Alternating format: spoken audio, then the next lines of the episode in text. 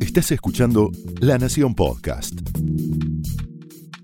A continuación, el análisis político de Carlos Pañi en Odisea Argentina.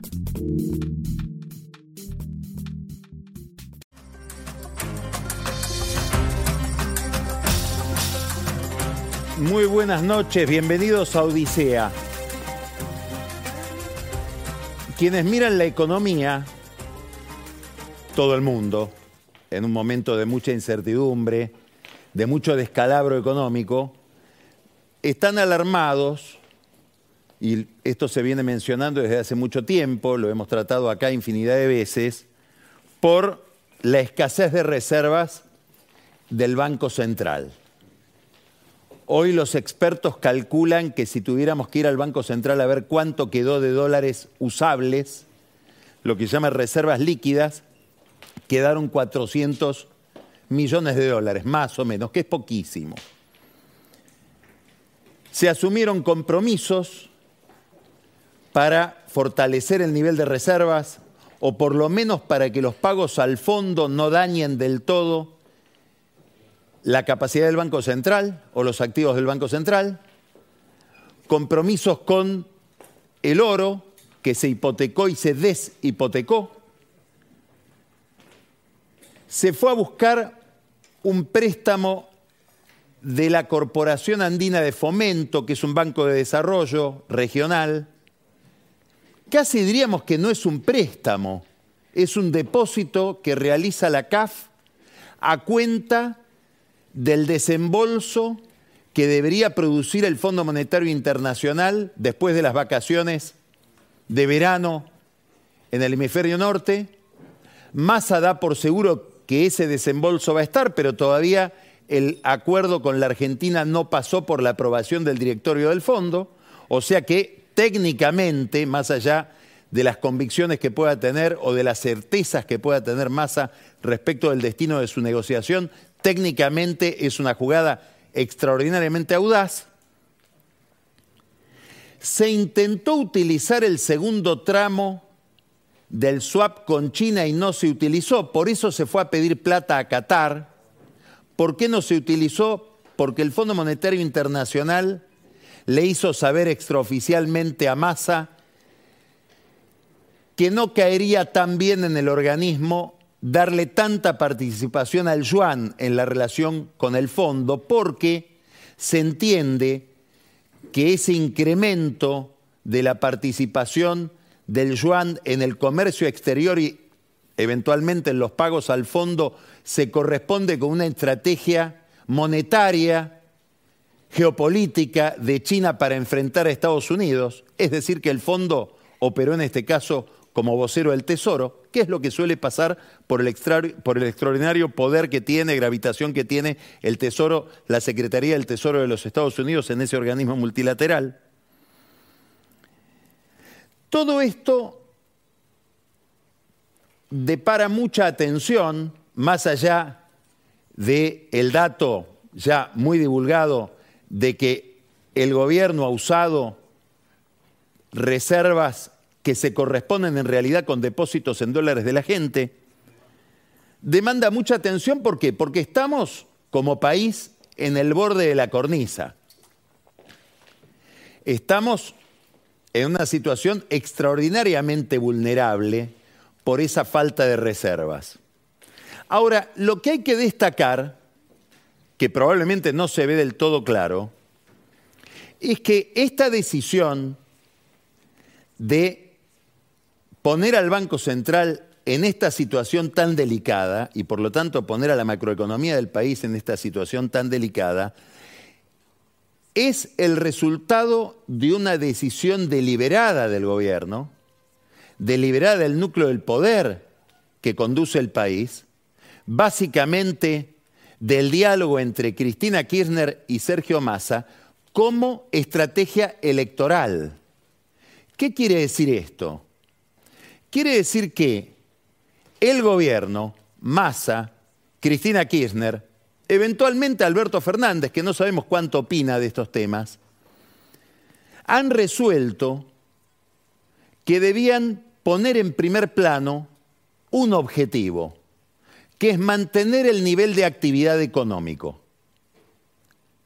que la economía siga funcionando, que la producción siga funcionando, el consumo sigan funcionando como vectores que conducen el voto o como vectores, algunos de los vectores que conducen el voto. ¿Qué relación tiene esto con las reservas? Bueno, que se decidió liquidar las reservas para mantener el nivel de importaciones. Sin importaciones es imposible producir. Gran parte de las importaciones son o bienes de capital, para decirlo de una manera más sencilla, máquinas que sirven para la producción o insumos que sirven para la producción de bienes que después se van a consumir en el mercado doméstico. Si hubiera un reflejo del oficialismo, de las autoridades económicas, de preservar más las reservas del central, hubieran pagado el costo de restringir más las importaciones, que ya están muy restringidas.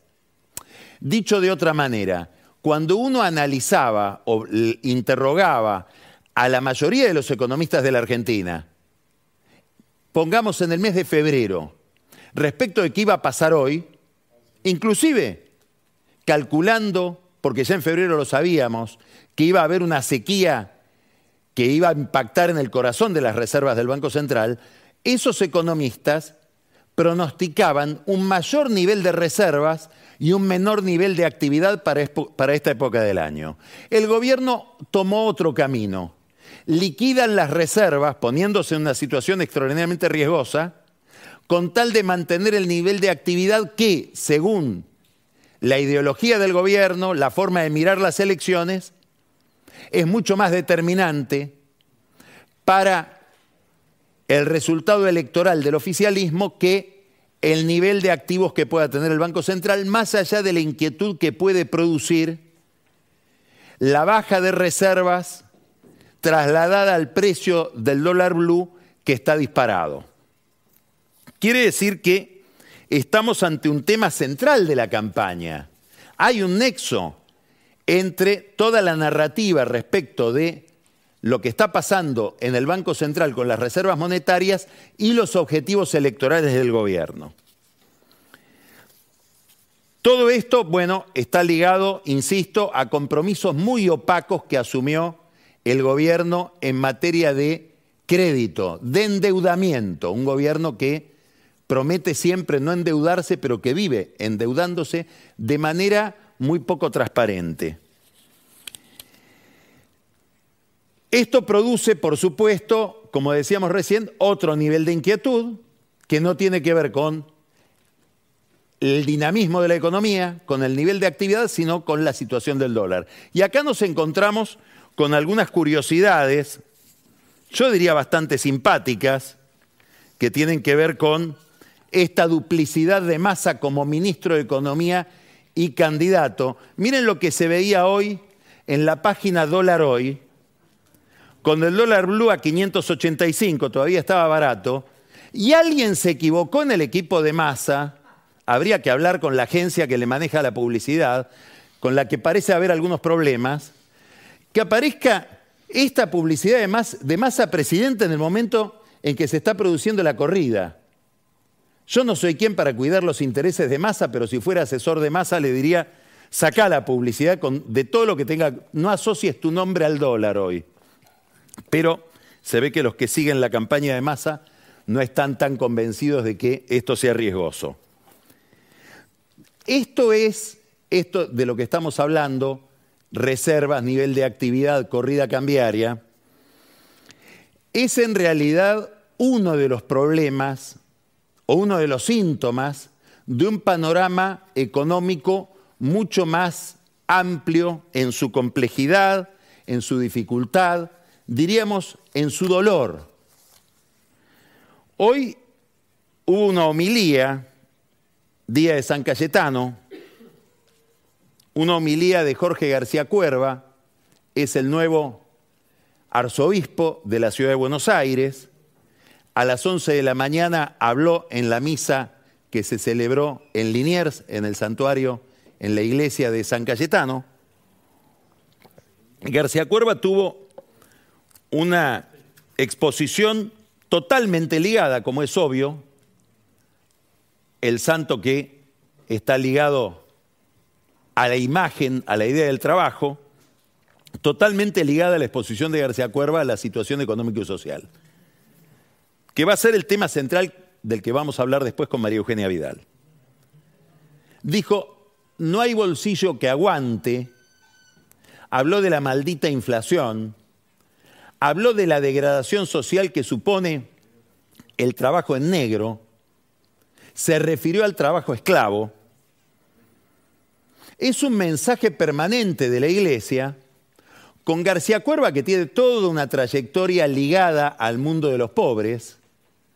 Yo no lo caracterizaría como un cura villero, pero sí es un cura que vivió casi toda su vida sacerdotal en una villa, en la zona norte del conurbano. Es un mensaje que lo vamos a escuchar con mucha más frecuencia. Pero también es interesante, si queremos leer entre líneas, si queremos mirar más de cerca el mensaje político de García Cuerva, que no haya tenido ninguna inhibición, como no debía tenerla, para enviar este mensaje tan crudo respecto de la economía a una semana de las primarias, donde Sergio Massa se juega gran parte de su carrera política. ¿Por qué digo esto? Porque cuando se conoció la noticia de que García Cuerva era el nuevo arzobispo de la ciudad de Buenos Aires, de la arquidiócesis porteña, apareció enseguida el matrimonio Massa emitiendo mensajes y fotos que daban a entender una relación con García Cuerva aparentemente mucho más cercana de lo que realmente es. Bueno, si había alguna duda de que la relación con los Massa podía condicionar el ministerio de García Cuerva, hoy esa duda se despejó en este mensaje tan duro sobre la economía que el arzobispo emite a una semana de las elecciones, o a menos de una semana. ¿De qué está hablando García Cuerva? De esto que vamos a mostrar ahora vamos a mostrar unas estadísticas de una consultora que está especializada en cuestiones sociales y sobre todo en cuestiones de pobreza que se llama Exquanti. Ya hemos visto trabajos de este, de este equipo de estudios. Fíjense, esto es lo que muestra la consultora Exquanti respecto del movimiento de la pobreza. Eh, en la Argentina es esta línea, la de los triángulos, y en el conurbano, que es la línea de los rombos. Es importante ver todo este movimiento. ¿Por qué? Porque nos está hablando de que, obviamente, el conurbano es la zona más castigada del país, fíjense la diferencia que hay entre el 45,8 de pobreza en el conurbano bonaerense y el 38,7 que es el promedio de los grandes aglomerados del país. Pero el dato importante es que después de una caída en el nivel de pobreza posterior a este pico de 48%, 47,9%, que se corresponde con la pandemia, estamos volviendo a este nivel en un contexto totalmente distinto del que produjo la severísima cuarentena organizada por el gobierno de Alberto Fernández. Esto habla de un drama social, pero habla del drama político del oficialismo, porque esta curva ascendente es la gestión de masa. Es decir, estamos hablando del primer semestre del 2022, segundo semestre del 2022 y primer semestre del 2023. Que se corresponden, digamos, eh, eh, esta encuesta toma, esta estadística toma los semestres, primero, segundo y primer semestre de este año, tomando el primer trimestre y el tercer trimestre, donde está el efecto del aguinaldo, es decir, donde la gente se supone que tiene que estar un poco mejor, de cada semestre. Entonces, estamos hablando de un ascenso entre el primer trimestre del 22 y el primer trimestre del 23 de 38,4 a 45,8% de la pobreza en el conurbano y de 34,3 a 38,7 en el total de los aglomerados del país. Este es uno de los datos que nos muestra la encuesta. El otro dato que nos muestra es que si miramos vamos a ponerlo en términos muy vulgares, el brochazo, la imagen general, hay un nivel ya estable de altísima pobreza. Y esto parece ser estructural. Después vamos a preguntarle a María Eugenia Vidal qué piensa de esto, porque ella se ha especializado a lo largo de toda su carrera política en este problema, que son las cuestiones sociales. Ahora, vamos a mirar otro de los gráficos de ex quanti, y acá ya no hablamos de pobreza, acá estamos hablando de indigencia. También hay un pico en el tercer trimestre del 2020, vuelvo a, la referencia a la pandemia y a la cuarentena, subrayo cuarentena, porque fue la estrategia que eligió el gobierno para enfrentar la pandemia que fue asfixiante desde el punto de vista económico. Y de nuevo tenemos un nivel muy alto de indigencia. Acá que muestra el, el gráfico. Este es el nivel de indigencia, las barras, de los que tienen planes sociales y este es el nivel de indigencia de los que no los tienen. Y estamos entre los que no tienen planes sociales con niveles de indigencia de 13,2%.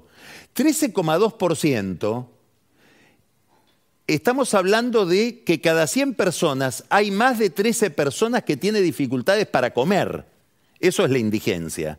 Es decir, estamos hablando de un drama cada vez más importante que le está cambiando en cámara lenta el rostro a la Argentina, porque fíjense que estos son niveles bastante estables, altos. Es decir, esto es muy difícil de cambiar, está adquiriendo ya características crónicas de un problema muy grave porque estamos hablando de gente que no tiene para comer y que supera el 10%. Bueno, obviamente este es el trasfondo de las elecciones. Ahora miren esto otro. Estos son chicos es decir, la pobreza en niñas, niños y adolescentes. Este, este gráfico nos está hablando de que en el total de aglomerados del país, cada 100 chicos hay 56 chicos en situación de pobreza y en el conurbano, cada 100 chicos hay 64 chicos en situación de pobreza. 63,8 en el conurbano, 55,7. En muchísimos casos son chicos que no han visto a su padre trabajar, algunos no han visto a sus abuelos trabajar y, claro, demográficamente esto tiene un potencial enorme de reproducción de este problema. Bueno, estamos ante una inercia complicadísima. Esto no hay que mirarlo solo desde el punto de vista electoral. Esto es un problema de toda la dirigencia argentina, pero obviamente tiene efectos electorales que preocupan extraordinariamente hoy al oficialismo. Es imposible entender la preocupación que uno advierte hoy en la dirigencia oficialista si no mira este cuadro social que es el que no deja dormir desde hace tiempo a Cristina Kirchner. ¿Por qué?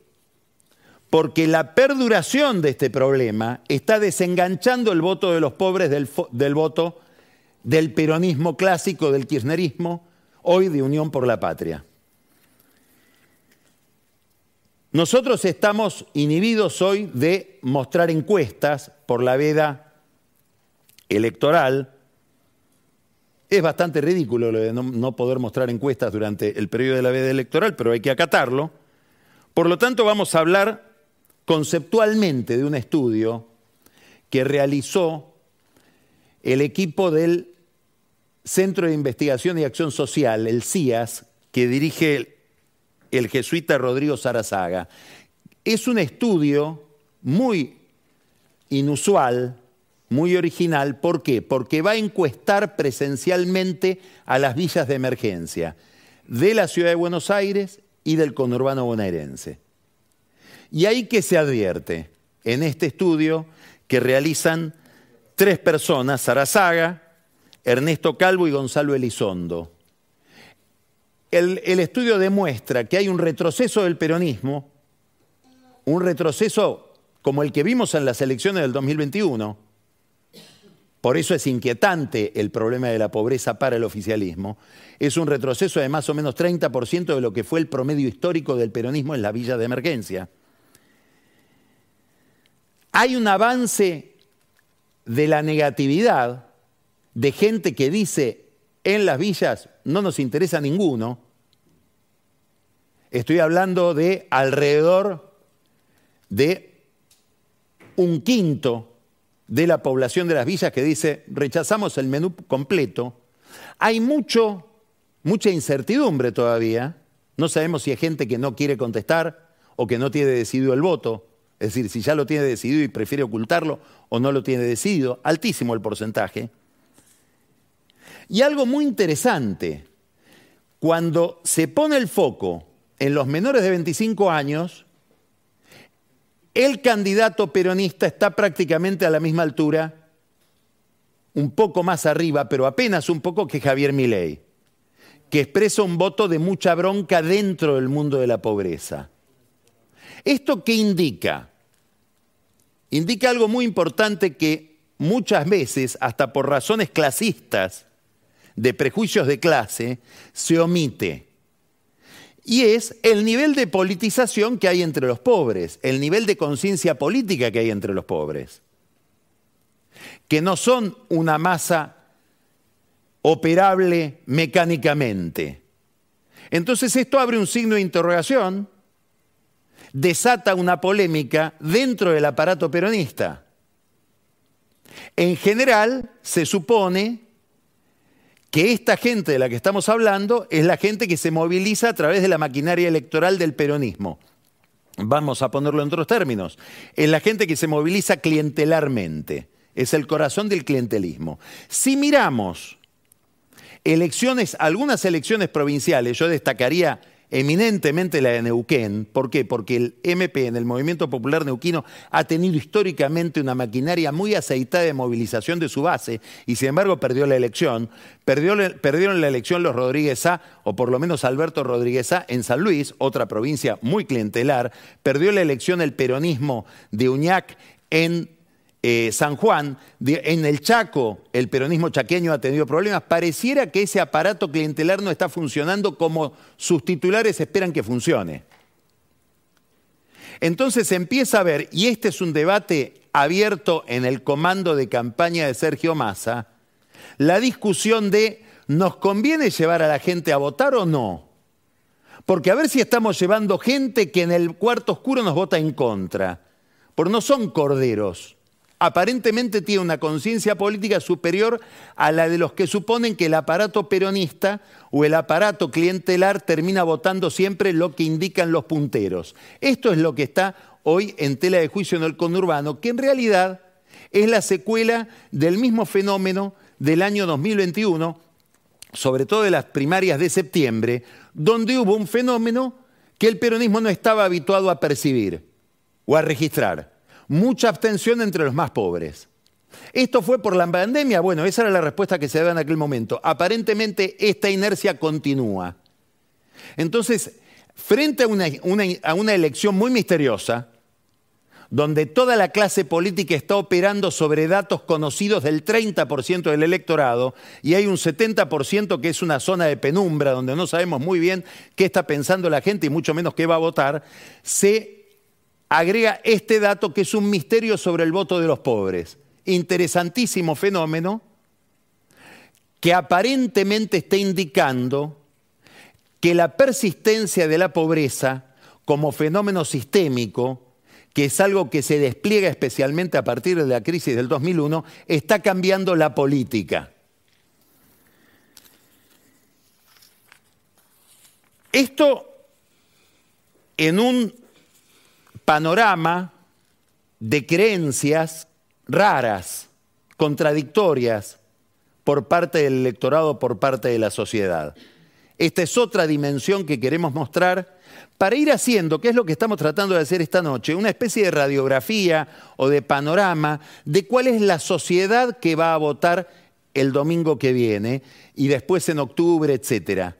Es decir, estamos viendo no tanto, después vamos a hablar de la oferta política, de lo que hacen los candidatos, los partidos, estamos tratando de ver cómo se está comportando la demanda política. Y acá vamos a recurrir a otro estudio. Y esta es una encuesta que sí podemos mostrar porque no es una, encuesta que se refiere a las elecciones, pero sí nos muestra el telón de fondo de las elecciones. Volvemos a un estudio que ya mencionamos hace algunos lunes de un, de una, de un instituto que se llama Pulsar, es un estudio de opinión pública, un, instituto de opinión pública que está radicado en la Universidad de Buenos Aires. Lo dirigen Augusto Reina y Daniela Barbieri.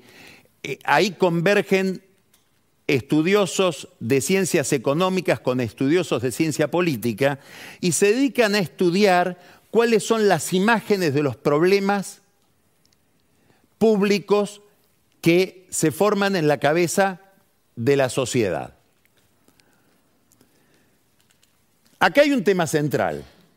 Toda la discusión de la elección, y a medida que avancemos en el tiempo se va a ir incrementando esta discusión, tiene que ver con cómo estabilizar la economía y ligada a la estabilización de la economía, cómo ordenar las cuentas públicas. Es decir, para decirlo en términos muy concretos, cómo hacer un ajuste fiscal. Se le pregunta a la gente, ¿usted está de acuerdo en que el Estado gasta mucho? está bastante poco o nada de acuerdo con esta idea de que el Estado gasta mucho. 61% cree que el Estado gasta mucho. Muy de acuerdo con que el Estado gasta mucho. Bastante de acuerdo 19%. Es decir, juntos, el 80% de los consultados en este estudio de Pulsar de la UBA, 80% cree que el Estado gasta mucho. 18% está poco de acuerdo o nada de acuerdo en que el Estado gasta mucho. 11% es poco de acuerdo, nada de acuerdo 7% y hay un 2% que no sabe, no contesta. Ahora vamos a ver por dónde recortaría la gente el gasto. Acá hay algo muy interesante. El gran problema para los que creen que hay mucho gasto es la política. En términos abstractos, ¿qué es recortar la política? Dios sabrá. ¿Qué significa un recorte a la política? Bueno, esta respuesta está absolutamente ligada al problema de la abstención electoral. En la clase media, entre los ricos y también entre los pobres, como acabamos de decir.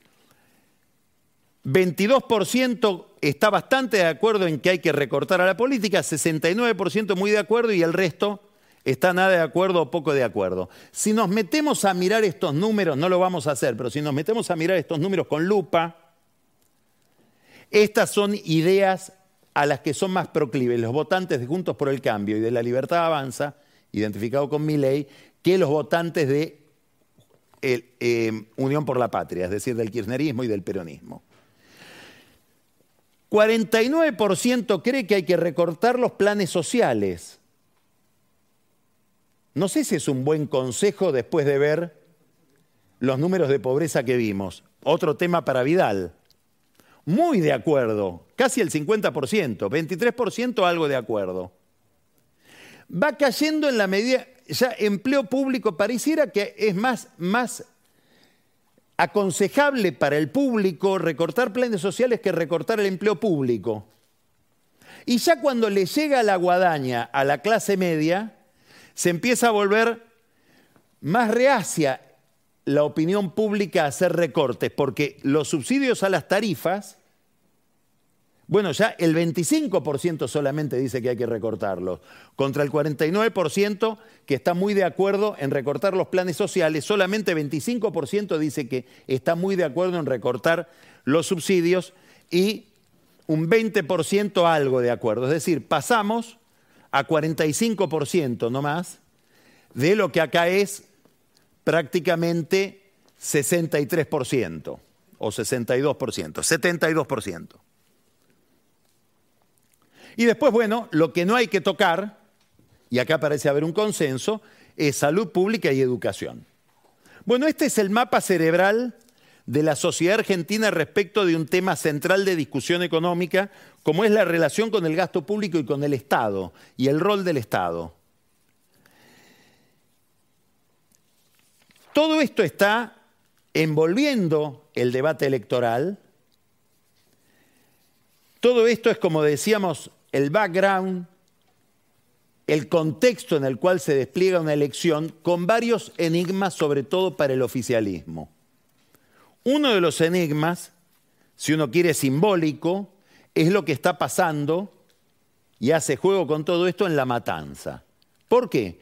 Porque en la matanza aparentemente está bastante acorralado el peronismo de Fernando Espinosa y Verónica Magario, la vicegobernadora de la provincia, acorralado por el movimiento Evita. Si uno hablara con los líderes del movimiento Evita, ellos creen que están casi empatados con las posibilidades electorales del intendente Espinosa. Estamos hablando del peronismo de la matanza, que es el corazón del peronismo históricamente. Ahora, esto tiene muchos significados internos en la interna del peronismo. ¿Por qué? Y bueno, porque si bien Cristina Kirchner apoya obviamente a Espinosa, Máximo Kirchner y la Cámpora también lo apoyan, no porque quieran apoyar a Espinosa, sino porque lo que están apoyando es la idea de que la política siga pasando por el aparato partidario y por los intendentes y no por un movimiento social, estamos en presencia de una avanzada del movimiento Evita sobre el principal aliado de Axel Kisilov, que es Espinosa y sobre todo Magario. La matanza, Espinosa y Magario, son las muletas sobre las que se sostiene Kisilov frente a una embestida sistemática de Máximo Kirchner, aliado con Martín Insaurralde de Lomas de Zamora, que quería ser el candidato a vicegobernador de Kisilov. Kisilov salió a decir mi fórmula va a ser Kisilov-Magario, estando Máximo Kirchner en China para atornizar su relación con la matanza y no que le copen la legislatura poniéndolo a Insaurralde como candidato a vicegobernador. Pero esto es anecdótico. Lo importante es que si miramos la película en cámara lenta, la larga duración, aparecieron los movimientos sociales cada vez con más poder a partir de la crisis del año 98, se consolidaron en el 2001, se politizaron y se estructuraron desde el 2001 en adelante y hoy le están disputando el poder a los intendentes peronistas en nombre de la justicia social. Esto es un cambio importante en la política. ¿Quién es la candidata en la matanza? Nada menos que la mujer de Emilio Pérsico, que resignó muchísimas posibilidades electorales en las listas de diputados, etcétera, del movimiento Evita para fortalecer la posibilidad de que su esposa compita en la matanza contra Espinosa. Si en la matanza hay un resultado parejo, entre el peronismo partidario y este otro peronismo de los movimientos sociales, estamos ante un cambio de primera magnitud o estamos ante la manifestación estructural, orgánica, política de un cambio que se viene produciendo desde hace 20 años. Es decir, estamos ante una sociedad en transformación, no necesariamente una buena transformación. Esta es una de las incógnitas que tiene hoy el peronismo. La otra incógnita tiene que ver con Harlingham. Ahí gobierna Juan Zabaleta. Juan Zabaleta es un gran aliado de Alberto Fernández, pero es sobre todo el intendente que en el 2019 se le escapó en una reunión política decir que él a Máximo Kirchner lo iba a matar. Obviamente, metafóricamente. Cristina dice que los agravios vencen a los seis meses o prescriben a los seis meses. Este agravio parece haber durado un poco más porque todo el capital político de Máximo Kirchner y de la Cámpora hoy está jugado en Harlingham detrás de la candidatura de Daniel Selchi y daría la impresión por los sentimientos, por los no tanto por las encuestas, por los movimientos que uno ve, por ejemplo, por la ansiedad con que Zabaleta está yendo a los medios en estos días, que están empatados. Bueno, es una prueba de poder importante para los intendentes, es una prueba, ya no respecto de un movimiento social, sino de la cámpora, es una prueba de poder importante para Máximo Kirchner y la cámpora, que, dicho sea de paso, dejó sin remises todo el partido de Quilmes, son todos de Mayra Mendoza los, los remises, la oposición quiso ir a contratar remises y ya no hay, y dicho sea de paso, se pasea por Mar del Plata con la única candidatura de Fernández Raberta. Si hoy uno va a Mar del Plata no hay, no hay un solo cartel o hay muy pocos carteles de masa. Le están dando a, tomar a masa de la medicina masa, que tiene que ver con el ultrapragmatismo. Bueno, esto es el kirchnerismo tratándolo a masa. Este es uno de los problemas de masa. Lo han dejado un poco solo. El otro problema es que Alberto lo quiere acompañar. Y aparece todos los días ahora en un programa de preguntas y respuestas tratando de reproducir lo que fue aquella campaña de Menem cuando lo tenía como enemigo al candidato electoral Eduardo, Eduardo Dualde. Menem sacó una campaña que se llamaba Menem lo hizo, para reivindicar su gobierno, probablemente con mucho más méritos o razones que las que utiliza Alberto Fernández para, para reivindicar su propio gobierno.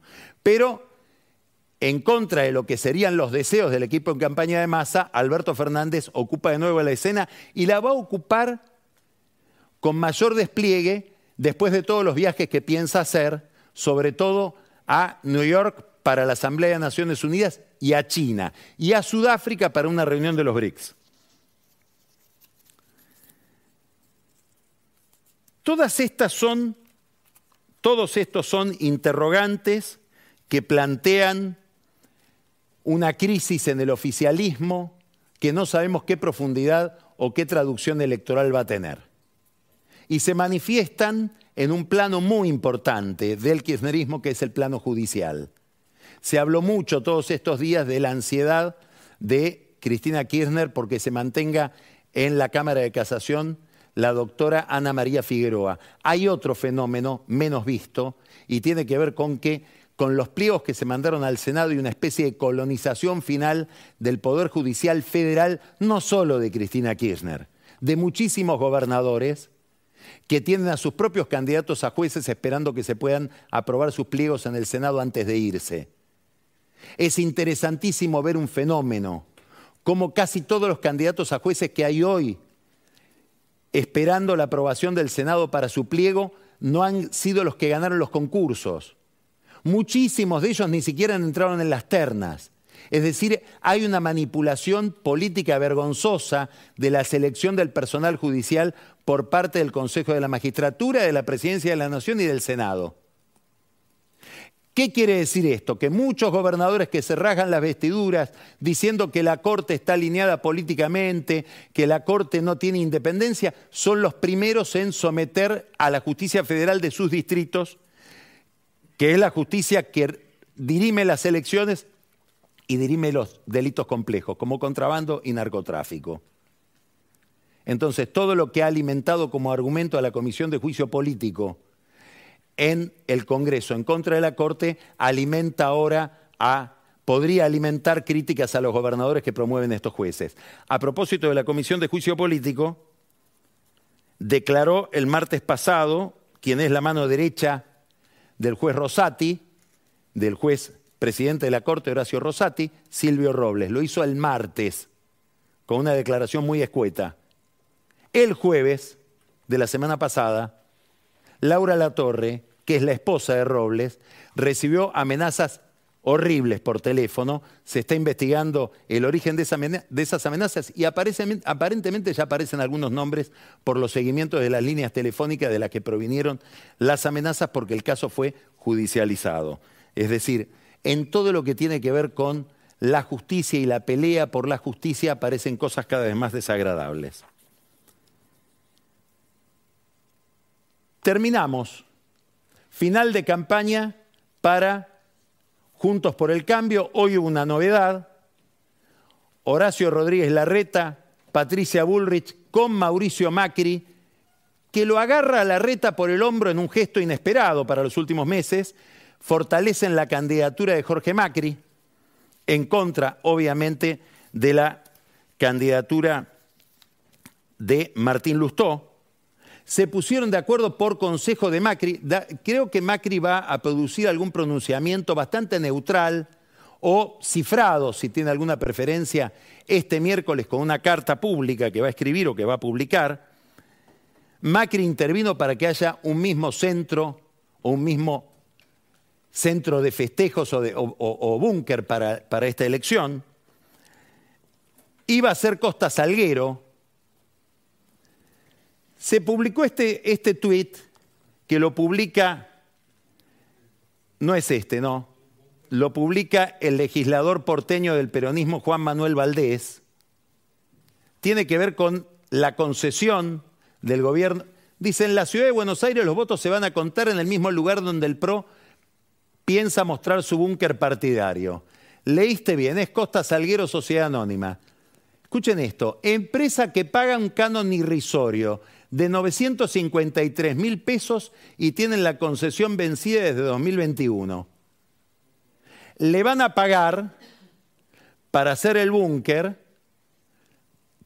que iba a coincidir con el centro de cómputos, 128 millones, es decir, muchísimas veces el canon que tiene que pagar la empresa. Esto es un tema complejo que otro día, ya lo hemos tocado muchas veces, lo vamos a tocar otras veces en los próximos lunes, tiene que ver con las concesiones de la ciudad de Buenos Aires. Pero aparentemente Patricia Bullrich leyó esto y dijo, no, Costa Salguero no.